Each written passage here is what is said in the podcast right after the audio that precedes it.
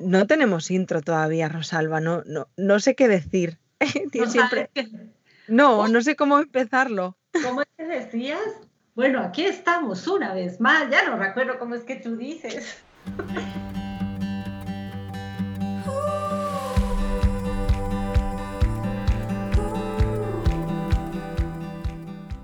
Hola bonitas y bienvenidas una semana más al podcast de Somos Estupendas.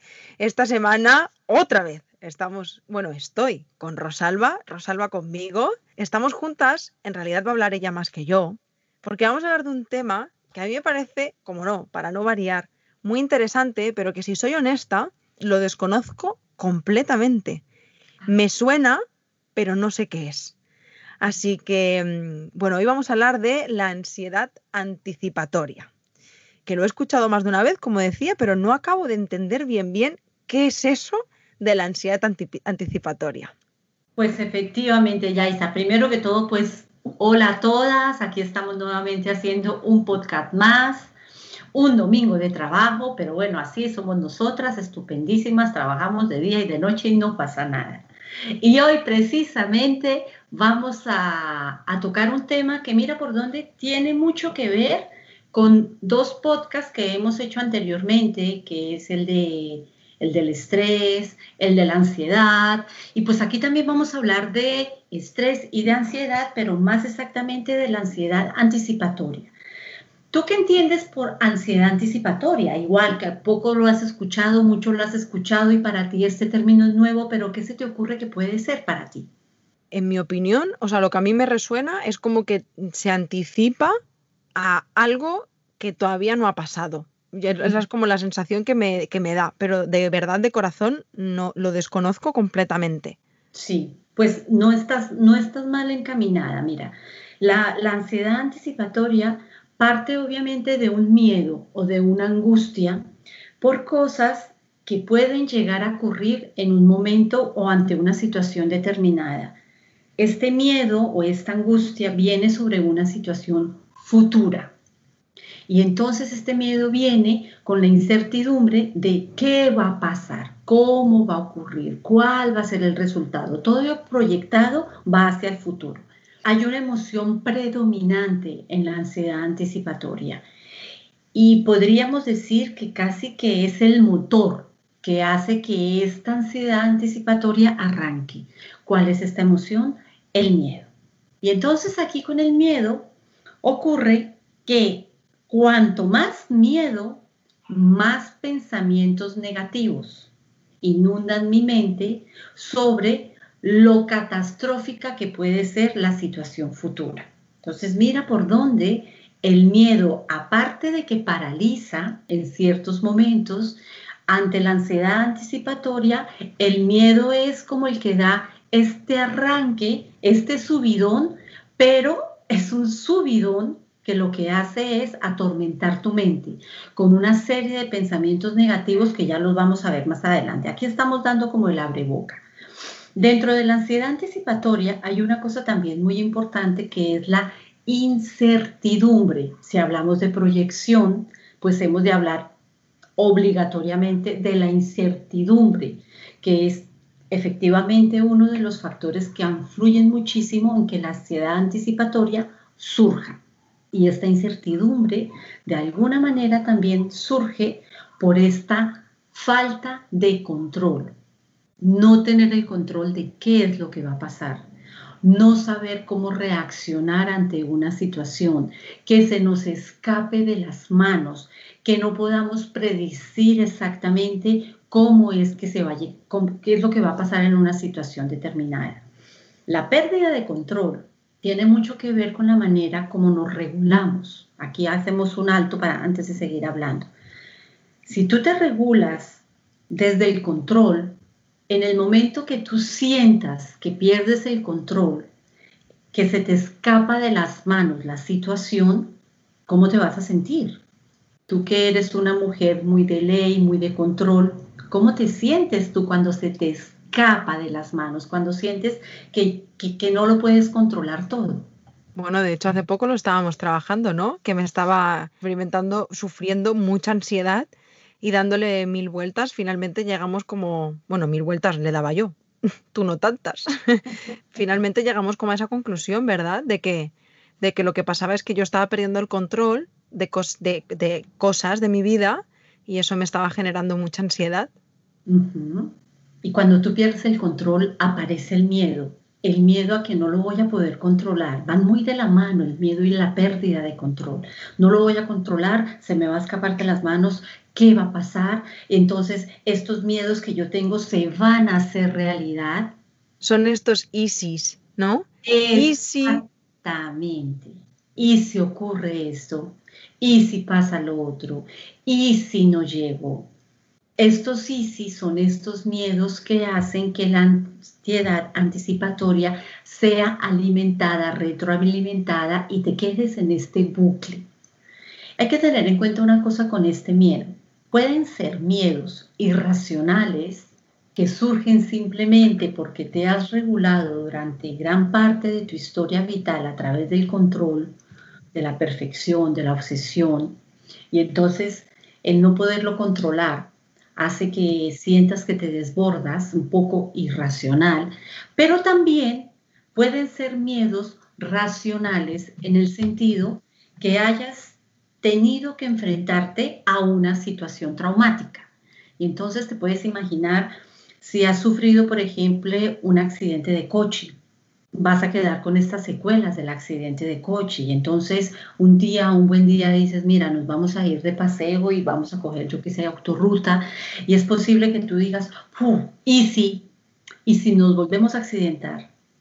¿Y si esta vez salgo mal librada? La otra vez me salvé. ¿Y si vuelvo a enfrentarme a ese trauma? En este caso ya se trabajaría de otra manera. ¿Para qué? para poder solucionar esta, esta situación traumática que te dejó huellas y para que no caigas en este bucle. Aquí hay dos miedos, pero independientemente si es un miedo racional, que tiene un sentido, que tiene una historia propio de una situación traumática, o un miedo irracional porque lo proyectas y dices sí o no, hay algo que tienen en común las dos situaciones de miedo y es la profecía autocumplida o autocumplidora, bueno, creo que es autocumplida, como se dice correctamente.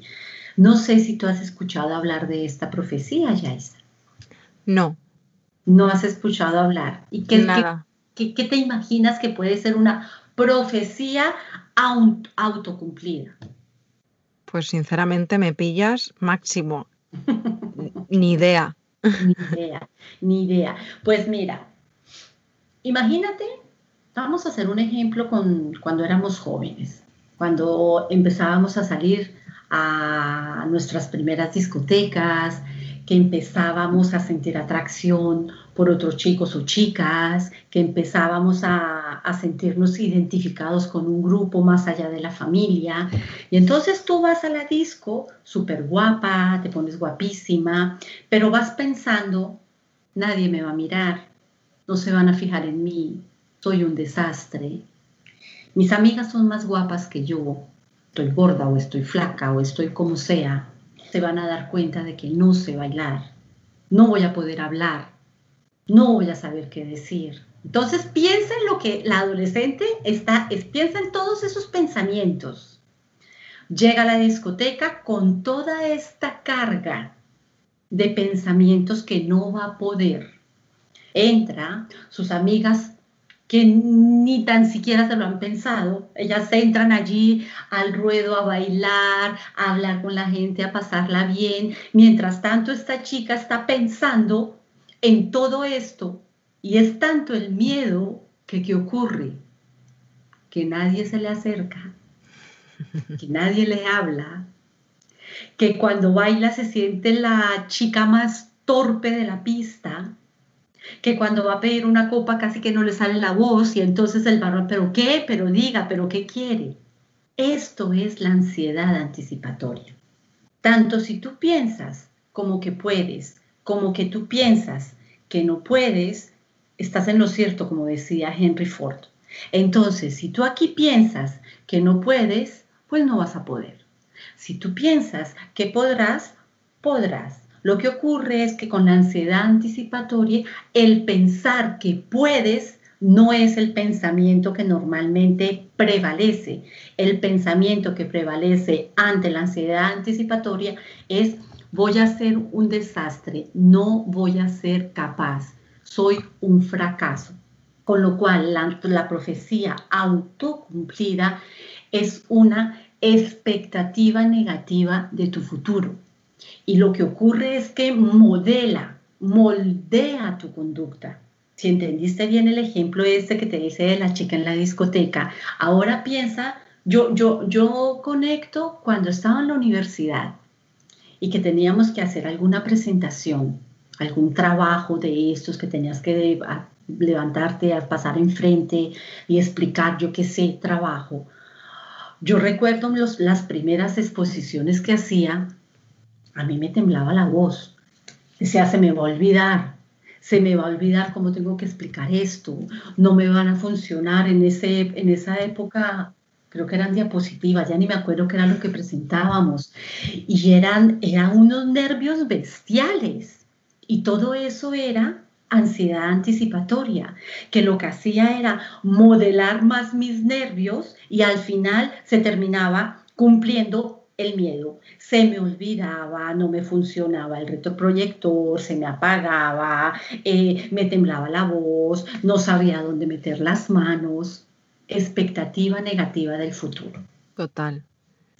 Ahora lo pienso incluso que, que se me ocurren muchas situaciones en las que podemos sentir, o sea, sufrir mm, ansiedad anticipatoria. No sé si estarás de acuerdo conmigo, pero se me ocurre, por ejemplo, el enfrentarte a un cambio de trabajo. ¿No? Em, y si sale mal, y si, em, bueno, muchas veces que estamos, yo tengo muchas amigas que están, bueno, no muchas, pero tengo amigas conocidas que, que están en una situación laboral complicada, que, que, no les gusta su trabajo, que no tienen buena relación con las compañeras, con el jefe, lo que sea, con la jefa, yo qué sé, cualquier situación, y, y, quieren cambiar de trabajo.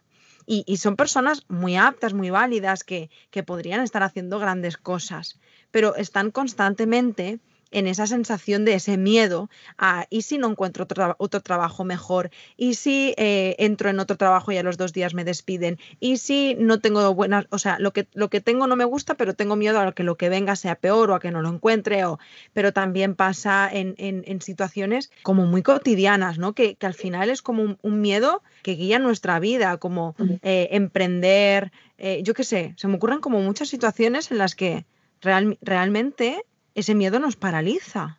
Exactamente. Esto, tienes toda la razón allí y date cuenta que para tener ansiedad anticipatoria no necesariamente has tenido que atravesar por un ataque de pánico o por una crisis de estrés bestial. No, la ansiedad anticipatoria es algo que yo creo que si no todos, la gran mayoría de nosotros la hemos experimentado. Y la experimentamos porque no hemos aprendido a qué, a, centrarnos en el presente. Es casi que una de las características de la ansiedad anticipatoria, que dejas de centrarte en el presente, que te proyectas hacia el futuro, pero ¿con qué? Con pensamientos catastróficos. Eso es ansiedad anticipatoria. Y entonces, obviamente, cuando tú proyectas al futuro con pensamientos catastróficos de este tipo, convirtiendo todo esto en un miedo totalmente irracional e inexistente, pierde todo el sentido, la emoción en sí, que es el miedo. Porque el miedo lo activamos ante una amenaza cuando es real. Aquí es una amenaza que no existe.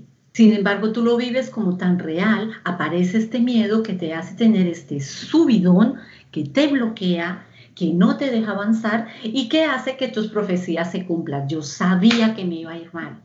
Yo sabía que en este trabajo me iba a ir mal. ¿Por qué no me quedé allí? Yo sabía que no había tenido que romper esta relación. Yo sabía que no tenía que comprarme el coche. Yo, y aquí, si tú lo hablas, todo el mundo, casi todos, yo, que, yo diría que los niños son los únicos que no tienen esto, han atravesado por esto y seguramente tú también has atravesado mucho por esta ansiedad anticipatoria.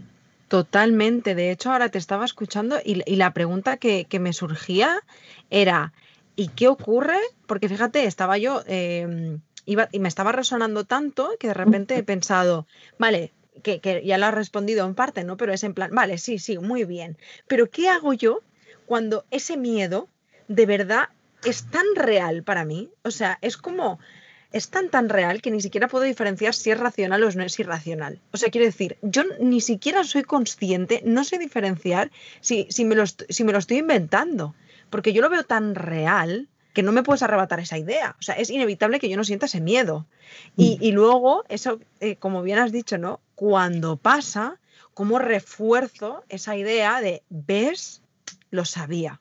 Entonces, claro, ¿qué, ¿qué, hacemos cuando ese miedo es tan sumamente real que ni siquiera sabemos distinguir si es verdad, o sea, si es real o no es real? Sí, tú lo que estás diciendo es lo que nosotros decimos en psicología que son distorsiones cognitivas o pensamientos distorsionados. Porque date cuenta que partimos de ahí, pensamiento a futuro, totalmente catastrofista, que entre más lo pienso, más lo hago grande, más lo, más lo disocio, más lo, lo deformo, que se convierte como en un pensamiento distorsionado y tú te lo crees. Y entonces, ¿y yo qué hago?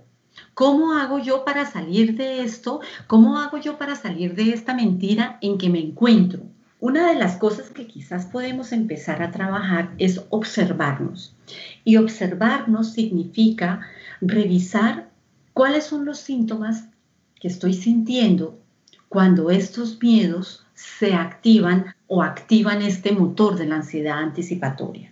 Entonces, tengo una cantidad de pensamientos fatalistas, catastróficos, no podré hacerlo bien, no hay solución, voy a quedar en ridículo, todo va a salir mal, va a pasar lo peor.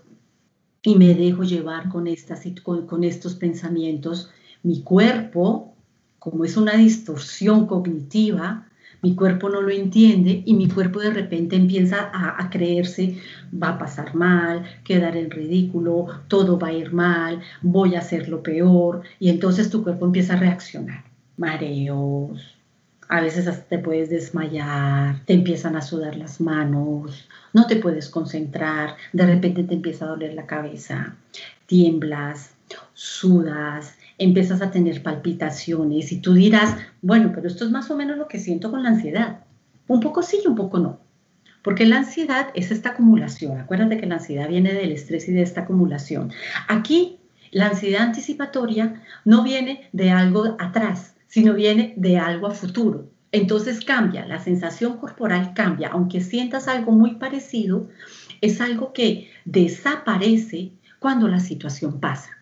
Cuando tú identificas el mareo, que te tiemblan los brazos, que te duele la cabeza, que te empieza a doler la barriga, aquí vamos a hacer un pare. Y aquí quizás sería bueno analizar un poco qué es lo que está pasando contigo antes de darle más fuerza a este pensamiento catastrofista. Vale, te sientes inseguro, por ejemplo. Ok, si nos sentimos inseguros, quiere decir que no estamos confiando en nosotros. Si no confiamos en nosotros, pues todo lo que hagamos puede salir mal, porque no tenemos la confianza del error, de podernos equivocar. Si es esto lo que está ocurriendo, que yo me siento insegura, aquí quizás lo que podríamos decirnos para reconfortarnos es darnos el permiso de equivocarnos y además darnos el permiso de podernos reír ante el error o ante el fracaso o ante que salga mal. Y esto es algo que es verdad que estaba preparando el próximo podcast y en algo tiene que ver con el próximo podcast, pero no vamos a hacer, ¿cómo se dice esto? Spoiler. Spoiler. Spoiler. Pero algo tiene que ver, algo tiene que ver, el que tú seas capaz de reírte del error.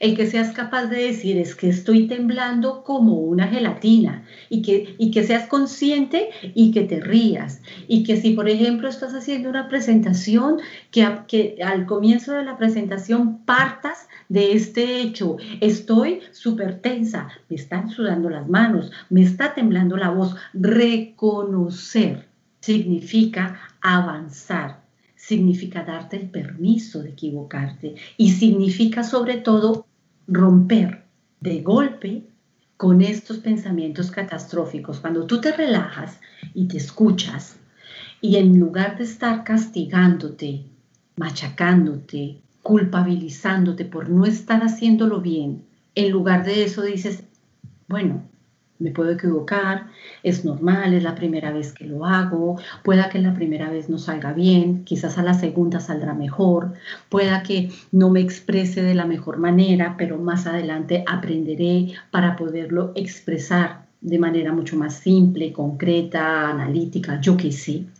Si te das este permiso, quizás ya el mismo síntoma va a empezar a disminuir porque el miedo ya no va a ser tan grande, la amenaza disminuye y el miedo desaparece. Muy bien, me, está gustando mucho y voy a proponer una cosa. Lo primero, digo, voy a hacer un poquito de spoiler, sí. La semana que viene, ¿eh? Sí. La semana que viene ¿eh? vamos a hablar de cómo ser feliz. Ajá. Y el podcast que hacía referencia antes em, Rosalba sobre la semana anterior, que me parece muy interesante y muy ligado con lo que has dicho, así que podéis ir a escucharlo cuando acabéis este porque creo que os puede enriquecer muchísimo, es el de cómo ganar seguridad en una misma, que al final tenía mucha relación ¿no? con lo que estabas comentando. Sí. Dicho esto, em, quiero decir en relación a, esto último que has dicho, em, ¿estamos de acuerdo entonces que enfrentarnos poquito a poquito, eh, gradualmente, a nuestros propios miedos puede ayudar a calmar esta ansiedad anticipatoria. O sea, no igual con algo tan drástico como es cambiar de trabajo, si realmente es algo que quieres hacer y te da como mucho miedo, pero sí con, con situaciones cotidianas como me lo invento. A mí me da pavor hablarle a las personas que no conozco siempre me ha dado mucho reparo, mucha vergüenza, pero en realidad, analizándolo profundamente, eh, gracias también a mi proceso terapéutico, en esta fase de autoconocimiento, descubrimos que en realidad detrás de esa vergüenza, en realidad lo que había era miedo. Yo tenía miedo de exponerme al juicio de las demás personas, por lo tanto a mí me costaba mucho socializarme, especialmente con personas donde yo no tenía el control. O sea, era todo como un pupurrí, ¿no? Y mm, enfrentar, por ejemplo, a una situación así. Bueno, pues voy a intentar salir a la calle cuando esté de vacaciones o en, el entorno laboral o hablar con una persona que no conozca, entablar una conversación que ahora mismo es un miedo como que me abruma mucho, pero que si lo hago y me enfrento a ello y, todo sale como va a salir, que es bien, pues me va a ayudar a, quitar ese registro de la mente que tengo de, lo ves, ha salido mal, porque yo ya iba con esa predisposición. Es buenísima idea porque de hecho yo, yo ah, ah, había, había organizado de qué manera se puede trabajar la ansiedad anticipatoria para mejorarla. Y entonces partimos de lo más básico y luego ya vamos a lo más, no complejo, pero lo más especializado que sería el último paso, hacer terapia, ¿no? Que ya necesitas el apoyo de un profesional. Pero si queremos empezar por lo más básico, pues quizás la primera cosa que podríamos hacer es intentar hacer lo que podamos para primero poner un poco de freno a todos esos pensamientos negativos.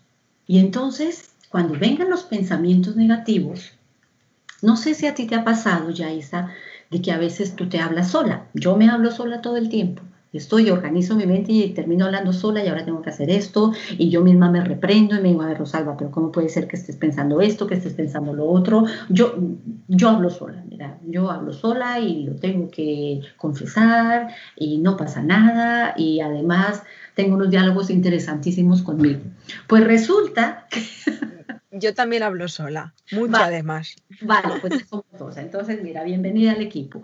Entonces, resulta que si tú haces todo lo posible por poner un freno y no por eliminar el pensamiento negativo, porque tampoco te voy a decir ahora no lo vas a volver a pensar nunca más, es imposible, pero por lo menos poner un freno y guardarlo, almacenarlo. Decirle algo así como a tu pensamiento negativo, mira, ¿sabes qué? De momento no me interesa ponerte atención, no me interesa prestarte atención porque tengo que centrarme en otras cosas o cosas como, mira, ahora mismo no me vas a molestar, si quieres te escucho más tarde. O, lo hablamos más tarde, o lo hablamos en la noche. O sea, es intentar aplazar estos pensamientos negativos, pero mira que aunque el ejercicio puede parecer hasta cómico y, y, hasta ridículo, porque a ver, me voy a decir estas cosas yo, resulta que es concienciación del pensamiento negativo. Entonces sí que tiene, sí que tiene un impacto y un impacto muy importante, porque eres consciente de que este pensamiento negativo está, eres consciente de que está incordiando, eres consciente de que está molestando y tú decides dejarlo de lado, aparcarlo, guardarlo, frenarlo momentáneamente durante un tiempo X para que te dejes centrarte en qué? En el presente. Eso por un lado. Por otro, lo que tú acabas de decir, entrenar esas situaciones que te generan miedo, lo que acabas de decir, tal cual, no significa ir y decir, me voy a meter a la jaula del león y, y no va a pasar nada. No, igual sí pasa, Igual el león te come y pasaron cosas, ¿no? No se trata de eso, pero sí se trata de que de manera progresiva, y esto ya es, se utiliza mucho en, en terapias cognitivos conductuales, porque es como entrenar la mente, ¿no? Entrenar la mente para un cambio, pues entrenar la mente también para que de manera muy progresiva aquello que te genera miedo, aquello que te genera ansiedad, vaya disminuyendo poco a poco. Yo recuerdo cuando, cuando estaba en la universidad que tenía, teníamos un profesor que nos daba estos tips para hablar en público. Yo nunca lo voy a olvidar. Y entonces él nos explicaba, además era, encantador el profe, y nos decía, bueno, tip número uno, cuando vayan a hablar en público, llévense un, un boli en la mano y ya nos veas a nosotras todas con el boli, estos que hacen chiqui, chiqui, chiqui, chiqui, todo el tiempo. Eso, tal cual. un, poquito, un poquito de ASMR. Eso, eso, ahí, ahí. Y él decía, coges, coges. agarran un boli lo llevan a la mano y por lo menos, como no van a saber dónde poner las manos, al menos el hecho de agarrar el boli les va a tranquilizar un poco. Esto es exponerte al miedo. Aquí estás expuesta al miedo, estás enfrente de un auditorio, te estás haciendo cargo del miedo con cosas tan sencillas como estas. O la respiración, también nos decía, ¿no? antes de empezar a hablar, respiren esta respiración diafragmática que se utiliza tanto también en meditación y para la ansiedad. Respiren, traguen el aire, llévenlo al vientre y luego cuando ya hagan hecho un par de buenas inspiraciones, comiencen a hablar para que la voz no tiemble tanto. Todo iba a qué? A que nos podemos exponer a la situación de miedo y poco a poco ir disminuyendo esta parálisis que nos genera. La solución, la solución, perdona, no está en evitar el temor, porque evitarlo lo que va a generar es que más bloqueo, más miedo al final. No, la solución no está en evitarlo, la solución está en ir afrontándolo con pequeños retos que te puedan ayudar a ti a qué? A superar esos miedos más profundos que has nutrido a través de todos esos pensamientos catastróficos. Y quizás el siguiente paso sería ejercitar y aprender a vivir en el presente. Que eso ya es otro cantar, esto ya es otra película. No estamos preparados, no nos han enseñado a vivir en el presente. Nos han enseñado a vivir lamentándonos del pasado y proyectándonos en el futuro, perdiéndonos pues obviamente el presente que nos permite construir un pasado bueno y sobre todo un futuro del cual mañana podamos decir, mira, qué bien, estoy satisfecho. No nos enseñan a vivir en el presente. Aquí hay un libro que yo creo que es un clásico, yo pienso que muchísima gente igual ya lo habrá leído. Y es el libro este de Eckhart Tolle, que es El poder de la hora. Es, es, un clásico, mira, yo no recuerdo hace cuántos años, creo que lo debo tener aquí en mi librería. Yo lo leí hace muchísimos años, es que es un clásico, vamos, es uno de estos eh, must to do, es que hay que leerlo, o sea, es, es absolutamente obligatorio. No sé si tú lo conoces, Yaisa lo conozco y no me lo he leído, pero lo tengo en mi lista de pendientes, porque todo el mundo me hablaba fantasías de él. Y yo creo que, eh, bueno, este libro es que yo creo que mm, mm, se escribió antes que existiera el sol. O sea, es como, es, es, un poco la Biblia de la hora, ¿no? Un poco.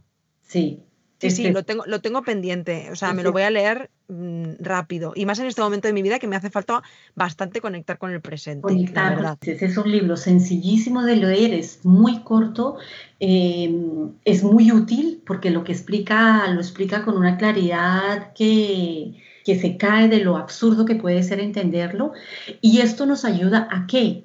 A vivir aquí, en el presente, a entrenarnos en el vivir en el presente, para estar qué? Más conectados con nosotros, más calmados, vibrando en una resonancia que es la nuestra, hmm. sin vibrar en la resonancia que es la propia del miedo. Eso es otra cosa. Y aparte de poder ejercitar el presente, también está otro, otro ejercicio que podemos hacer. ¿Qué ocurre con el miedo? Con este miedo anticipatorio, con esta ansiedad anticipatorio. No voy a ser capaz, no voy a llegar, voy a llegar tarde, no me van a contratar, voy a perder el trabajo y todos los easy, easy, easy, easy. Y si en lugar de nutrir esto, te lanzas, pones alto a todos estos pensamientos negativos y dices, mira, se acabó, me lanzo. Mismo, por ejemplo, cambiar un trabajo, que es lo que hace dudar tanto, sobre todo en la situación que estamos viviendo ahora ¿no? Y dices, mira, sabes que ya está, me arriesgo y me lanzo. Se acabó el miedo, ya te lanzaste. Vendrán otros miedos, posiblemente. Sí, posiblemente vendrán otros, pero por lo menos has tomado la decisión de lanzarte a la aventura. Te has activado y no has dejado que esta proyección catastrófica te paralice y no te deje avanzar. Tú me estás viendo, ¿no? Que estoy tomando notas. Sí, veo, te veo ahí tomando. Es que estoy tomando notas como una, como, no sé, como si, como si esto no estuviera aquí viviéndolo, ¿sabes? Eh, de hecho, la última nota me estoy apuntando, el miedo no me paraliza. Y es que justo te iba, te iba a hacer una pregunta en relación al primer punto, primer ejercicio, recurso que podemos ir entrenando para decirle a nuestra mente, toc, toc, esto no funciona así, vamos a cambiar las cosas.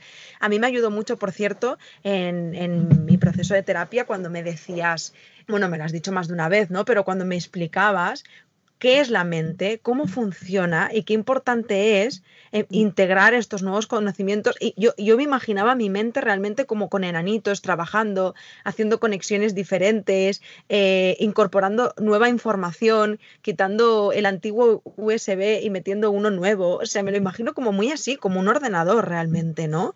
Em, entonces, eh, en relación a esto y al primer punto que decías, ¿no? De cuidar la manera en la que nos hablamos, porque si creemos que no, va a salir que no, y si creemos que sí, va a salir que sí.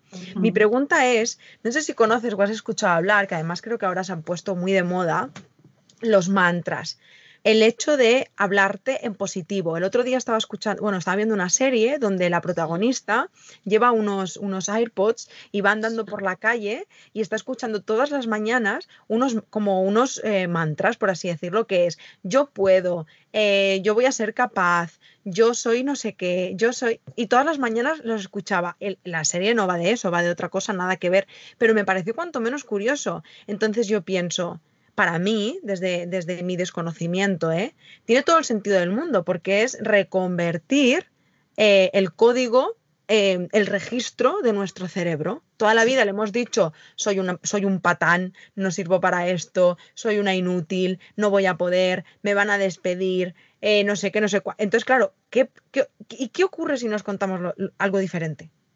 Claro, mira que aquí hay dos cosas importantes, Yaisa. Una, eso que tú dices de un mantra o una frase de estas eh, repetitivas que te ayuda como a centrarte. Sí, está muy de la mano, obviamente, con el mindfulness, con la meditación, que te puede ayudar a vencer un poco esta ansiedad anticipatoria. Y luego, hay algo que yo estoy practicando desde hace un tiempo me descargué desde mi teléfono unos sonidos, son buenísimos, son estos sonidos de como unas campanas, se llama Mind Bell. Estoy intentando rescatarlo aquí para, para que lo escuches. Lo que ocurre es que yo, tú sabes que lo mío no es la tecnología, pero el hecho es que Mind Bell. Y entonces, ¿qué ocurre? Yo tengo el Mind Bell para que suene cada hora. Y cada hora, a ver si logro hacer que suene, ¿Escuchaste? Sí.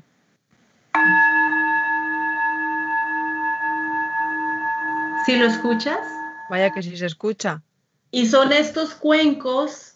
Sí, esto es... Estos cuencos redondos que deben tener algún nombre, no, no sé cómo se llaman. El hecho es que yo lo tengo programado de que cada hora suena esta campana, este sonido que además es delicioso el sonido porque no te agobia. Y cuando suena, ¿yo qué hago? Hago un pare y en el pare que yo hago decido hacer algo para desconectar. Puede ser, ¿vale? Voy a hacer un pare para desconectar con estos pensamientos negativos. Voy a hacer un pare para conectar con el pensamiento positivo de sí voy a ser capaz de hacerlo. Voy a hacer un pare para decir, ahora es momento de respirar bien dos o tres minutos y continuar con tus actividades.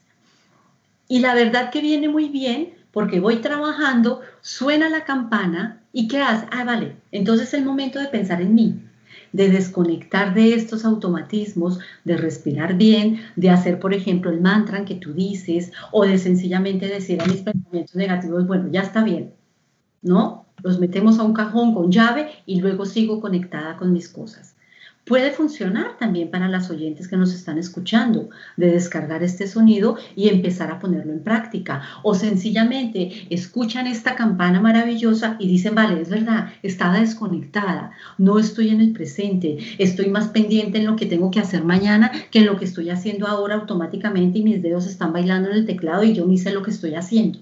Vaya, qué interesante esta herramienta.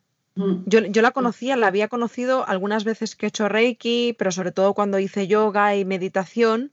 Em, e, este sonido que, es como, además es como, me parece como que si de repente estás como muy desconectada, es como, como bien decías, algo que me devuelve a este momento. Sí. Vamos a dejar toda la información en la descripción del podcast para que podáis, eh, bueno, tanto del libro que, has, que ha comentado Rosalba, lo que has comentado de Mindel, lo voy a dejar todo escrito para que no os lo perdáis y para que podáis luego acceder a, esto, para que no se nos olvide. Claro, porque date cuenta que son ejercicios muy simples, no tienen una complejidad extrema, pero la complejidad está en aplicarlos, en hacerlos, en repetirlos. Cuando nosotros estamos aprendiendo algo nuevo, toda esta información nueva se almacena aquí en nuestro córtex, en esta parte frontal. Entonces, como son nuevas conexiones, pues obviamente nuestra corteza cerebral es la que se encarga de ayudarnos a crear todas estas nuevas conexiones. Si este aprendizaje solamente lo dejamos aquí, con el tiempo, y tampoco necesita pasar mucho tiempo, se olvida, se pierde. Necesitamos que esta información que está en esta parte frontal pase a nuestro cerebelo, que es el cerebelo el que realmente almacena y el que más adelante hace que esto que hemos aprendido se convierta en un automatismo. Por eso es que es tan importante que lo que empecemos a practicar a partir de hoy, después de escuchar este podcast, lo repitamos una y otra vez, día tras día, hasta que se almacene correctamente, se integre adecuadamente a nivel neuronal y permita que de aquí a mañana, después de haberlo repetido unos cuantos días, en un par de semanas, un mes quizás, resulta que ya es automático y que quizás escuchas por accidente esta misma, el mismo campanazo y dices, ya no, ay, ¿qué es lo que tengo que hacer? Sino tu organismo ya lo entiende y dices, vale, y empieza a respirar mejor, empieza a conectar con tu presente, haces un mantra de manera totalmente automática o ni siquiera has aprendido tanto a estar conectada contigo que resulta que estás permanentemente conectada contigo y desaparece de esta manera la ansiedad anticipatoria. Por favor, vamos a aplicar todo esto ya. Ya, es que, ya. es que, ojo, me resuena muchísimo porque es que además creo que viene toda esta información como en un momento de mi vida en el que lo necesito mucho, ¿sabes? Ah, porque me siento muy desconectada del presente Y, me, está pareciendo todo como muy enriquecedor. Y yo espero también, por supuesto, que a todas las que nos estáis escuchando, pues que, está, que también, ¿no? Que, que os aporte mucho valor. Que por cierto, nunca lo digo, nunca lo hemos dicho, pero eh, estamos agradeciendo mucho los comentarios que nos están llegando ya.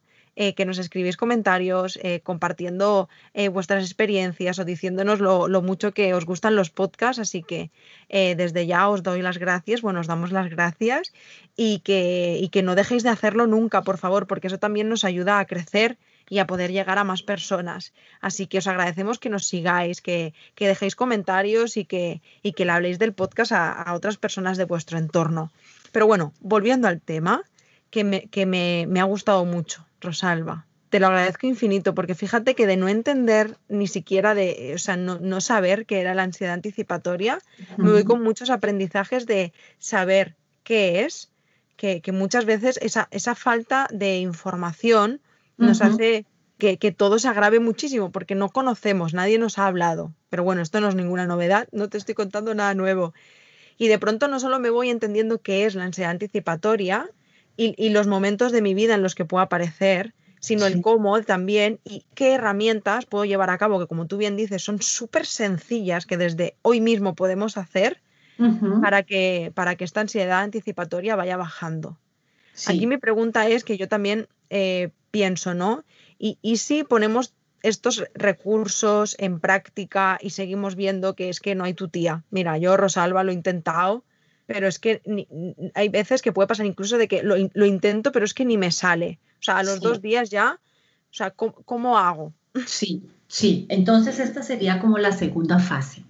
Vamos a decir que lo primero es que intentes hacerlo con estos pequeños ejercicios, con estos pequeños recursos y que, y que, y que lo intentes, o sea, que lo repitas, que, que te concientices, que, que, bueno, que hagas frente a esta realidad, a esta ansiedad anticipatoria con estas pequeñas herramientas. Y si no funciona, es verdad que también hemos de entrar a analizar qué tan real es el miedo, ¿no? ¿Qué tanto sentido tiene este miedo que estoy experimentando? Y aquí posiblemente puede haber experiencias difíciles que hemos vivido en el pasado y que con este sonido, con el mind bell, parando los pensamientos negativos, enfrentándonos al miedo, eh, arriesgándonos a hacer las cosas, y resulta que pues eh, yo he tenido situaciones difíciles o, o traumáticas o, que realmente me han marcado que pues por muchas campanas que haya, no me va a funcionar.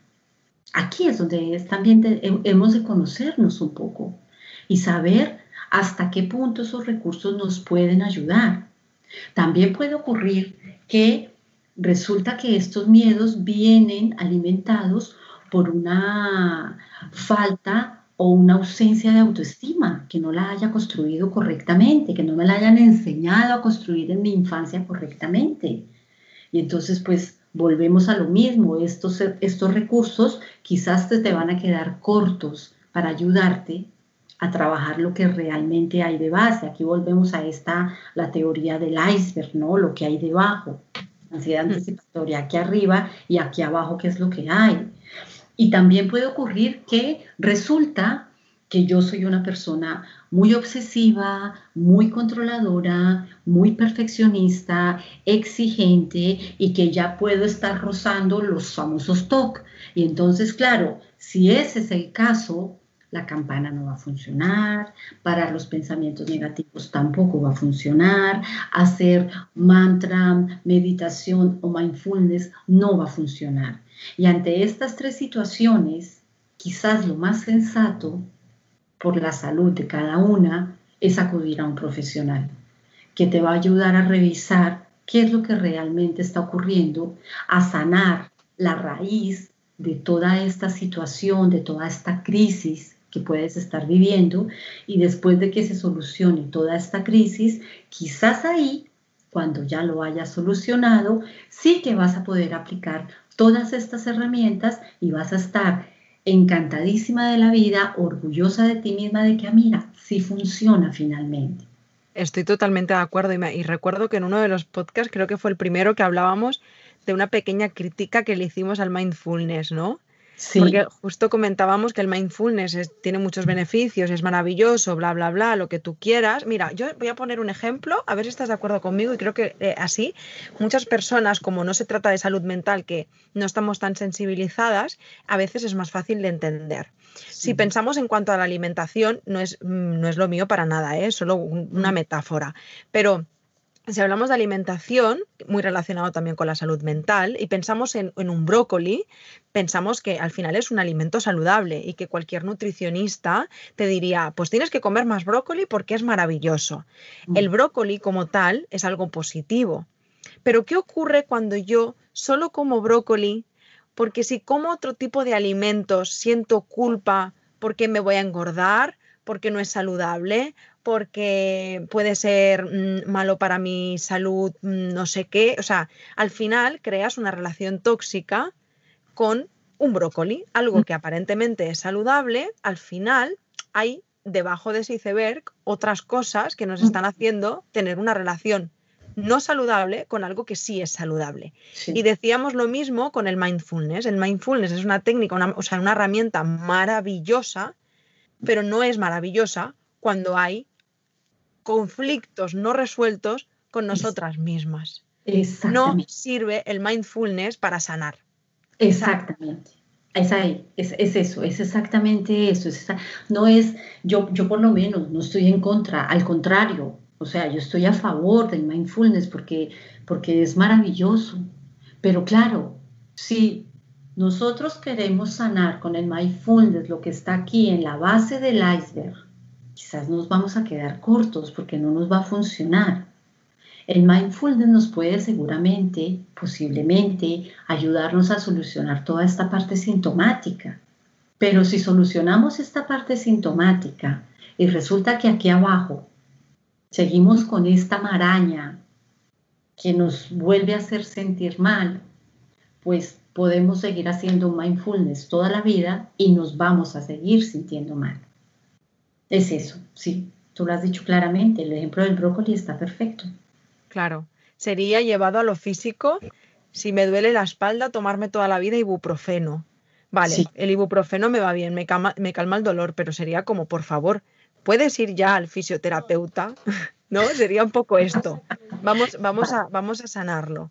Tal cual, tal cual, es eso, es eso. Entonces, si tú ves, si tú te conoces, si tú sabes que la meditación no funciona, la campanita que acabo de hacerles escuchar tampoco va, que no puedes parar los pensamientos, que aunque lo intentes no puedes, que sabes que también en tu pasado, en tu historia de vida, en tu línea de vida han ocurrido cosas, pues muy bien, pues entonces vamos obviamente a atacar lo que realmente está generando el problema. Y ahí ya no hay técnica, aquí lo que hay es un apoyo de un profesional que te ayude a llegar allí, que te, que te sientas acompañado en este proceso terapéutico y que llegues donde quieres llegar y sanar lo que hay que sanar para que luego sí puedas aplicar otras técnicas y resulta que esto complemente todo lo que ya has hecho internamente. Totalmente, no puedo estar más de acuerdo porque además lo he vivido así esa también es mi experiencia personal. Exactamente. Y entonces, pues no sé si tienes alguna duda sobre la ansiedad anticipatoria. Yo creo que has tomado muchísimos apuntes, nunca te había visto escribir tanto. Qué pena que no, que no los estén viendo, pero de verdad, de verdad que he tomado muchos apuntes. Es que vuelvo a repetir, ya lo he dicho antes, pero, pero me ha gustado mucho, Rosalba. Muchas gracias. De, corazón. Nada. De nada, guapísima. Yo te invitaría a que escuches el podcast de ansiedad anticipatoria si te quedó alguna duda. No te ríes porque los escucho, escucho los podcasts después de grabarlos, ah, porque me gustan mucho. Sí. pues, pues nada más.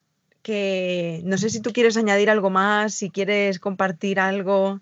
Nada, mira, yo pienso que hemos dicho, como siempre lo intento hacer, Yaisa, de la manera más sencilla, de la manera más clara, sin tanto tecnicismo, eh, intentando ir a, la raíz, intentando mm, transmitir de la manera más mm, transparente posible para que sobre todo quede claro el mensaje, queden claros los recursos y pues yo creo que no hay nada más que aplicar. O sea, es escucharlo, reescucharlo, escuchar quizás los otros podcasts, complementarlo y luego cada una, con el propio criterio que tenemos cada una de nosotras, tomar una decisión.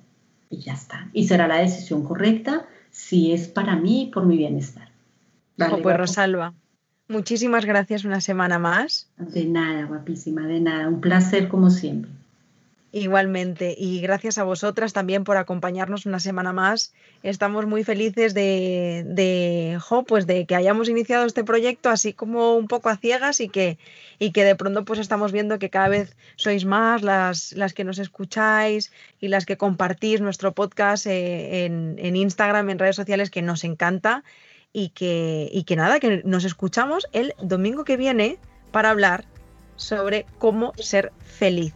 Ay, este tema yo creo que aquí vamos a hablar bastante también. Vaya. Pues nada más, muchísimas gracias, que tengáis un precioso domingo y, nada, que el domingo tenemos nueva cita. un abrazo muy, muy grande. Buenos días, un abrazo grande para todas y hasta la próxima semana.